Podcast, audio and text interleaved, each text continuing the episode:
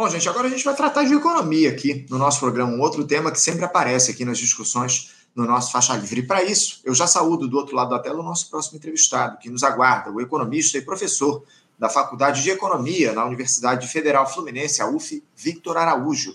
Professor Victor Araújo, bom dia. Bom dia, Anderson. Bom dia a toda a produção do programa, a todos os interespectadores aqui do programa Faixa Livre. É sempre um prazer, uma satisfação poder conversar com você. Prazer é nosso recebê-lo aqui mais uma vez no Faixa Livre, Vitor. Obrigado por ter aceitado o nosso convite para fazer esse debate, essa discussão sobre a economia, né? Porque esse tema acabou avançando muito nesses últimos dias aqui no nosso país, em especial, Vitor, por conta de algumas declarações que foram dadas pelo presidente Lula. Considerando ele, o Lula disse aí na última sexta-feira, ser difícil que o país alcance a meta de déficit fiscal zero para 2024, dizendo que essa seria uma exigência do mercado. Prontamente, a turma da Faria Lima entrou em polvorosa e os bombeiros do Palácio Planalto começaram a entrar em ação para tentar desfazer a má impressão deixada por essa fala do chefe do executivo. O ministro da Fazenda, o Fernando Haddad, inclusive, ele que definiu a meta para o ano que vem, foi pressionado a se posicionar diante do que o seu chefe disse, mas acabou saindo pela tangente, digamos assim. O fato é que o debate está colocado, Vitor. Já se fala, inclusive, em mudança dessa meta no orçamento que ainda vai ser votado lá pelo Congresso Nacional ao longo das próximas semanas. E eu queria ouvir a sua opinião sobre os efeitos políticos dessa declaração do Lula diante de algo tão óbvio, né, Vitor, de que não conseguiremos zerar o déficit em 2024 e também, especialmente, como é que isso reflete na economia, Vitor. Como é que você vê essa declaração aí do Lula é, questionando a possibilidade de cumprimento da meta de déficit fiscal zero para o ano que vem? Anderson, é, em primeiro lugar, o presidente Lula está coberto de razão nessa história. Né?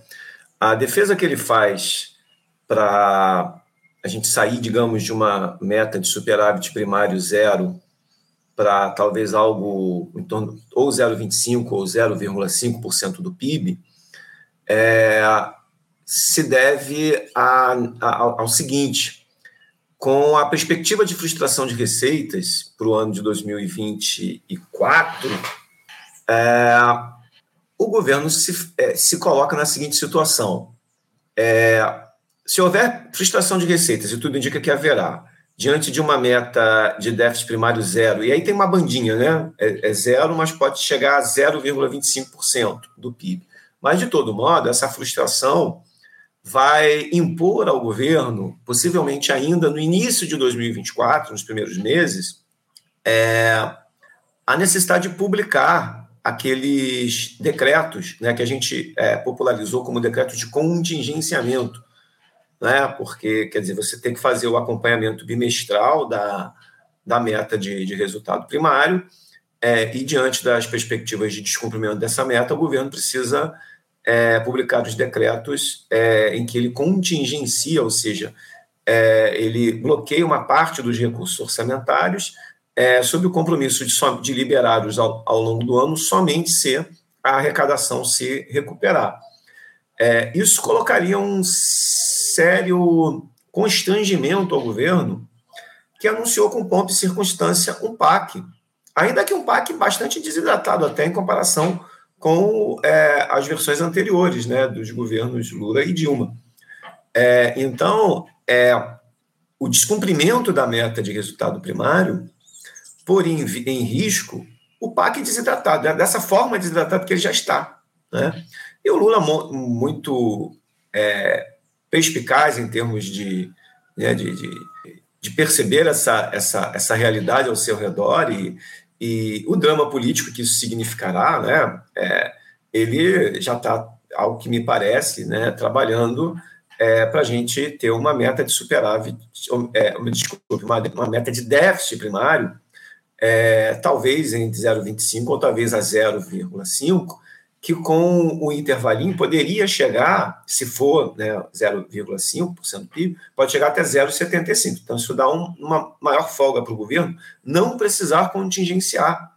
Porque não se trata aqui de, de afrouxar um pouquinho a meta de resultado primário para o governo gastar mais, para não contingenciar.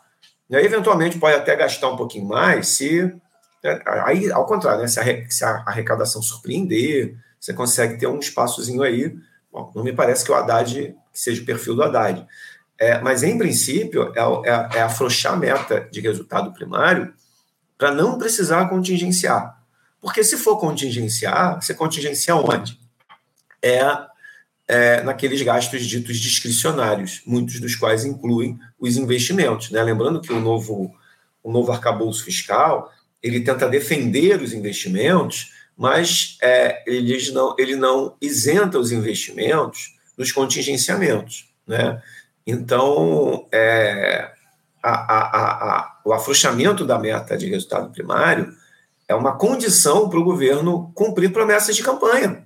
E a sociedade cobra, a sociedade quer e precisa, principalmente precisa, precisa por diversos pontos de vista. É necessário é, recompor os orçamentos é, para prestação de serviços públicos de qualidade, educação, saúde, é, infraestrutura, especialmente é, de transportes, né? É, enfim, os investimentos de energia.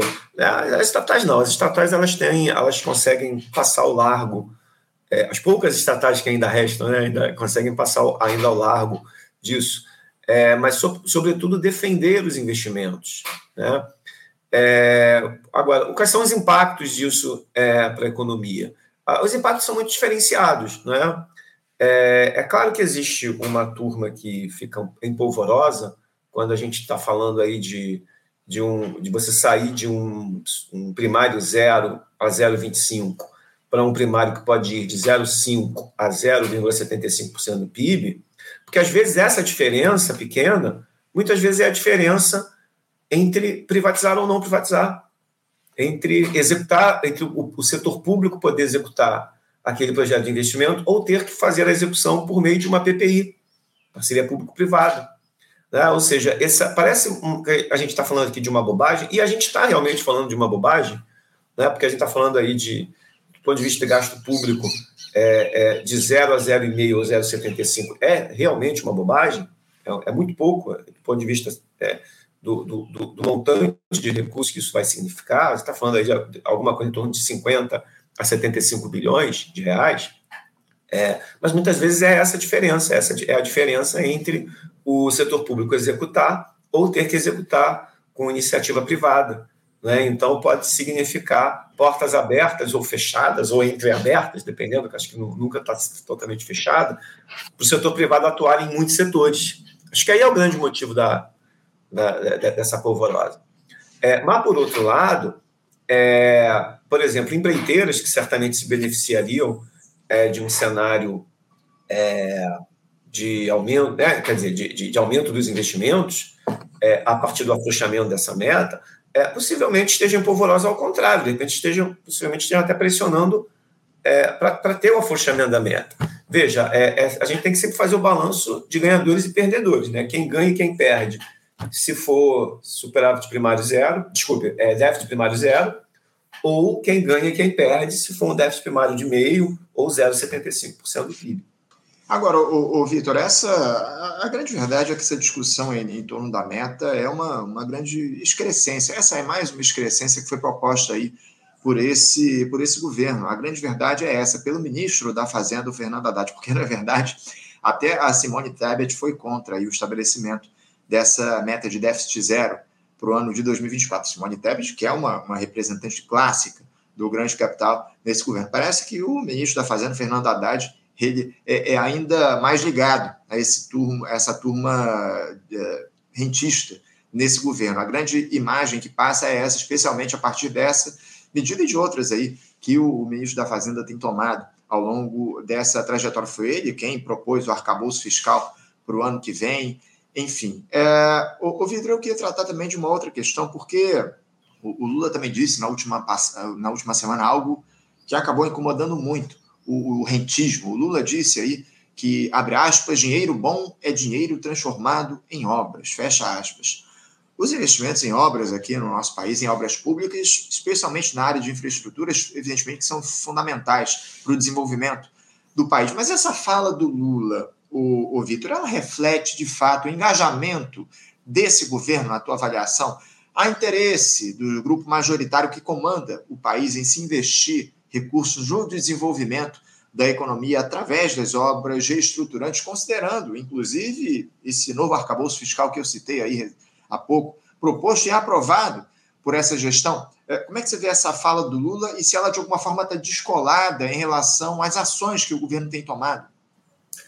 É, olha, Anderson, me parece que é, as, o setor de infraestrutura, bom, ele é muito é, diverso, né? A gente pode estar tá falando. O que é infraestrutura? Pode ser infraestrutura de transporte terrestre, ferroviário, aquaviário, é, pode ser infraestrutura de energia elétrica, enfim, de, de energia, né? Em diferentes é, é, formas de, de, provisão de energia. É, a gente pode estar falando de infraestrutura de comunicações, né? Quer dizer, a questão da infraestrutura é abarca uma enorme diversidade de, de, de possibilidades e de especificidades setoriais e, e mas o que, o que a gente o que eu tenho observado é que esse setor de infraestruturas, esse amplo setor, com todas as diversidades que ele tem, tem sido um objeto de muita é, disputa, é, porque a gente agora está num estágio em que. Agora, não é de agora, claro, já talvez duas ou três décadas, em que o setor privado quer explorar esse segmento da infraestrutura.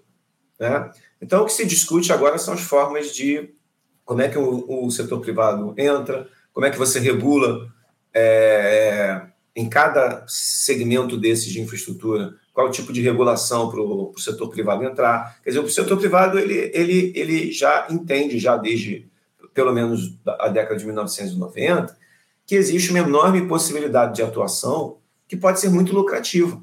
Né? Num passado um pouco mais longínquo, é, o setor privado não, se interessa, não tinha interesse em prover infraestrutura, porque envolve uma quantidade de recursos muito grande. Né?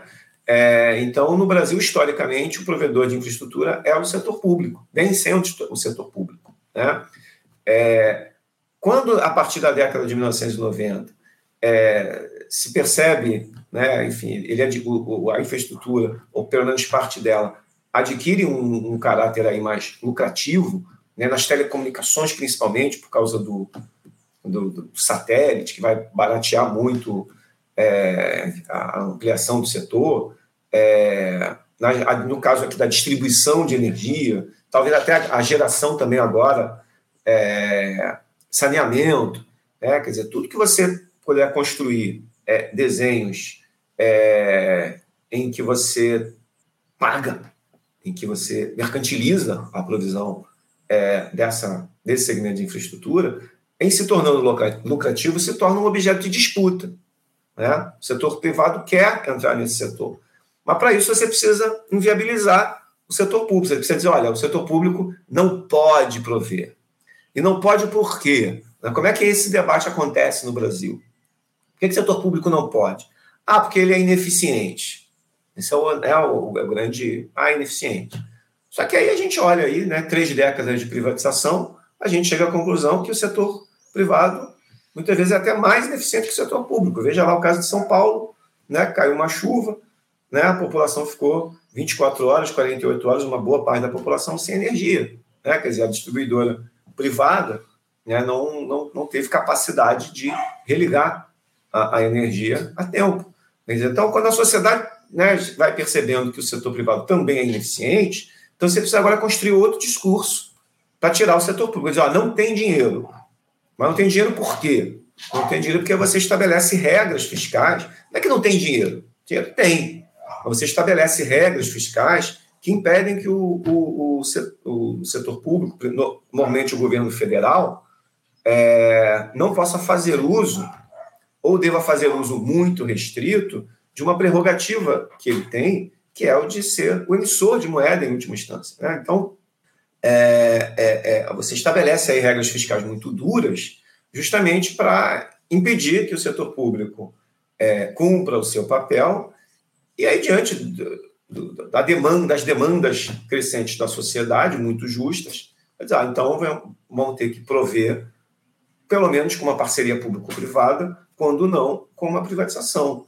Então, me parece que essa é a celeuma. Tá? É, é nesses marcos que a gente precisa entender é, esse debate sobre, sobre é, as metas fiscais. Né? Basicamente, é, você, é, se trata de restringir mais ou menos, dependendo da meta, de como você estabelece a, a dureza ou a flexibilidade das metas, é, para o setor público poder fazer mais ou poder fazer menos, e ao fazer menos tem que privatizar ou tem que fazer em parceria com a iniciativa privada. Então, me parece que é isso que está em disputa hoje. Né? É, e o Lula, bom, pragmaticamente, o Lula sabe que. É, é, é não, não, sei se, se o, se, o, Lula tem propriamente uma, uma preferência por eixo ou por aquele modelo. Ele, ele quer que faça. Me uhum. parece que esse é, é mais o ponto. Né? E tendo a percepção também que o setor privado também muitas vezes não faz, a gente tem uma história muito recente aí de que não faz ou, ou só faz se você estabelecer é, condições extremamente lucrativas, porque senão ele não faz, então ele vai dizer, ah, então vamos nós fazer. Então acho que me parece que é mais, é me parece que aí é o pragmatismo do Lula, tá? o pragmatismo dele. Ele disse, ó, oh, Haddad, assim, assim, assim eu leio. Acho que ele, acho que ele apoiou lá o, o, o, o a gente está novo arcabouço, né? Mas, mas agora lá no, no, no dispositivo legal é o novo regime fiscal sustentável. Lula deu seu apoio, deu seu aval a esse formato do novo regime fiscal sustentável. O Haddad garantiu a ele que conseguiria colocar o pobre no orçamento, lembra? Né? Discurso do Lula de campanha, a gente precisa botar o pobre no orçamento, mas é, o Lula na campanha ele dizia, olha, a gente, a gente precisa garantir, a, com muitas aspas, a responsabilidade fiscal, mas também tem que pôr o pobre no orçamento.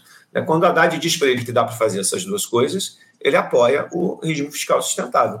Mas aí agora, diante dos avisos, dos alertas de que ele não vai conseguir botar o pobre no orçamento com esse arcabouço, ele está agora tendo que mudar o arcabouço. Não é? é? e que bom que, que o Lula caiu em si, que bom que o Lula percebeu. Agora vamos torcer para que é, ele consiga elaborar uma, um bom acordo político para que a gente tenha uma meta é, mais flexível, uma meta não de zero, é, mas de talvez de 0,25, é, ou desculpe, de 0,5% do PIB, que com 0,25 a mais da margem pode chegar a 0,75, e aí a gente consegue garantir é, para 2024 que a gente pelo menos não tenha que fazer contingenciamentos no orçamento. Né? Porque essa rotina dos contingenciamentos é extremamente danosa, tem sido extremamente danosa é, para a provisão de serviços públicos de qualidade para a população.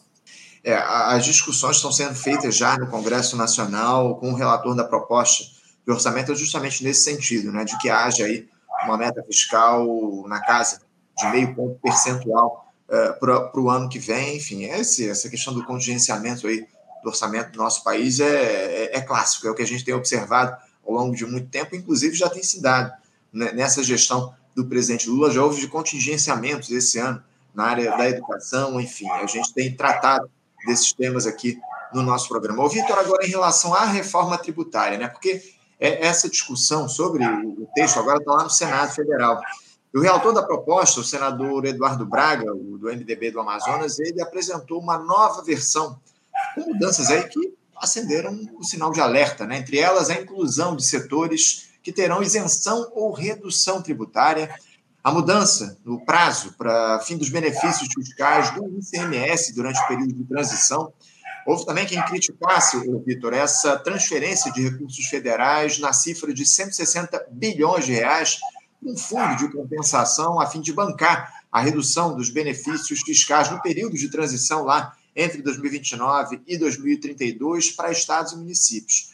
O ministro Fernando Haddad ele alertou que essas novas exceções aí propostas pelo relator devem elevar a alíquota do imposto sobre valor agregado, IVA, em meio ponto percentual, na casa ali dos 27,5%. Uma das mais elevadas aí no nosso país, um dos impostos mais elevados do mundo. Vitor, como é que você tem observado as discussões em torno do texto dessa primeira fase da reforma tributária? Você também é daqueles aí que se preocupam com essas alterações que foram sugeridas aí pelo Senado em uma reforma já bastante limitada, né, Vitor? Anderson, é, conceitualmente eu vejo com bons olhos é, a reforma quando ela tenta é, instituir esse, ou restituir esse princípio é, da tributação no valor adicionado, né? É, e a, a, questão da, né, de você eliminar é, os impostos é, que incidem em cascata, né? Que isso, é, isso é um aspecto importante, porque contribui para o aumento da competitividade da economia, isso é importante, né? Você, é, é, a gente sai a partir para essa modernização, né? Quer dizer, esse é um dos princípios dessa, dessa parte da reforma tributária que se refere aos impostos indiretos. O governo não entrou ainda, não sabemos é, se entrará ou quando entrará é, na reforma dos impostos diretos, né? renda, especialmente sobre o imposto de renda é, e os impostos e outros impostos sobre a propriedade, né? Enfim, a gente não sabe exatamente é, é, quando que o governo vai entrar nessa seara, mas na sua intenção de reformar o, os impostos indiretos, me parece que o, o princípio da reforma é, é importante é, e também é, o de tentar eliminar, mitigar, enfim, é, pelo menos, eliminar os canais pelos quais se trava a guerra fiscal entre os estados. Então, acho que são, tem princípios importantes nessa reforma empreendida pelo, pelo ministro, principalmente pelo ministro, é, ministro Haddad. Né? agora, é, é uma equação muito difícil você conseguir é, atender aos pleitos dos governadores, dos prefeitos, porque quando você faz uma reforma dessa, desse tipo, de novo, você vai ter, você vai escolher ganhadores e perdedores. Né? Vão ter estados e municípios que vão ganhar, outros vão perder a arrecadação. Então, é, me parece que tem um outro princípio aí muito importante, que é o de você tentar reparar, repor, compensar é, os que terão perda de arrecadação. Né? Agora, são estimativas, né? É uma perda de quanto? Né? Vão dizer, ah, eu preciso de 50, eu preciso de 70, eu preciso de 100, preciso de mais de 100, então a gente está falando de bilhões. Né? E aí são, são as estimativas que cada um vai fazer, né? Quer dizer, certamente é, os estados vão querer também um pouco mais de recursos, possivelmente vão majorar essas estimativas de perda e de compensação, e aí faz parte do jogo político é, você tentar, né, o governo tentar é, acomodar essas, esses pleitos dos governadores para a gente conseguir chegar é, a, uma, a uma, enfim, a uma reforma que consiga simplificar né, o, o todo o sistema de tributação indireta do país e estabelecer esse princípio, restabelecer esse princípio do, da, da, tributação do valor adicionado. É, então, é, agora, é, esse equilíbrio federativo é difícil, né? É uma, é, uma, é uma conta difícil, é um esforço difícil de fazer, vai, remete ao plano político, refer, é, remete aos esforços né, de, de articulação com os governadores, é, e também a pressão né, setorial. Né? Você também tem, a gente está falando de estados e municípios, mas a gente também vai o governo também vai ter que arbitrar, ou melhor, o governo e o Congresso também vão ter que arbitrar os setores que serão ganhadores e os que serão perdedores com a reforma. Né? Então, de fato, não é um, um equilíbrio fácil. Né? A, a, agenda da reforma tributária no Brasil é uma agenda longa. Uma parte dessa agenda parece interditada e tem que se desinterditar. Né? Então, acho que tem é, quer dizer, não, a gente, acho que a gente poderia colocar no pacote da reforma, embora é, os encaminhamentos tenham sido feitos de formas é, distintas, não é? é? que é a tributação dos fundos exclusivos, a tributação dos fundos offshore. Né? Eu acho que tem, tem avanços aqui é, é, importantes né? Que eu, eu, eu, eu olho, eu vejo com bons olhos. Eu, eu, eu, eu, eu eu, eu, eu entendo aí as contradições da política, né? É, a gente tem que sempre lembrar, eu sei que, eu sei que isso é um esforço é, que é sempre sujeito, algo muito sujeito a chuvas e trovadas, mas é um governo que não tem maioria no, né, nas duas casas legislativas, não é um Congresso é, a, a, cada, a cada legislatura parece que piora o perfil é, da Câmara dos Deputados e do Senado. Então, é um esforço muito difícil. Então, acho que a gente vai ter, acho que tem o governo, é, acho que nesse sentido é, é inevitável que, que é, acomode algumas pressões é, que virão, mas o importante, acho que eu, eu, eu continuo é, preferindo é, como, como uma vitória ainda parcial e com muitas e com muitos senões, se o governo conseguir finalizar essa reforma com esse princípio né, da tributação do valor adicional, da simplificação, eu acho que é, terá sido, a, apesar do, dos, dos, sobressaltos e dos senões, terá sido um avanço importante. É, vamos ver como é que vão se dar as discussões ao longo dos próximos dias em torno dessa reforma tributária. Enfim, a gente está acompanhando muito de perto esse debate aqui no nosso programa. Vitor, eu quero agradecer muito a tua participação com a gente aqui no nosso programa. Obrigado por se dispor a fazer essa, essa discussão, esse diálogo com a gente, abrindo a semana aqui no nosso Faixa Livre. E te desejo aí um ótimo dia de trabalho. Deixo aqui a ti meu abraço forte, Vitor. Obrigado, Anderson. Quero mandar um abraço também para vocês. Para você, tricolor campeão, parabéns. E boa semana para vocês. Valeu, Vitor. Obrigado aí pela lembrança. Um abraço forte para você. Até a próxima. Conversamos aqui com Vitor Araújo. Vitor Araújo, que é economista e professor na Faculdade de Economia da Universidade Federal Fluminense, a UF, tratando aqui das questões ligadas à economia no nosso programa.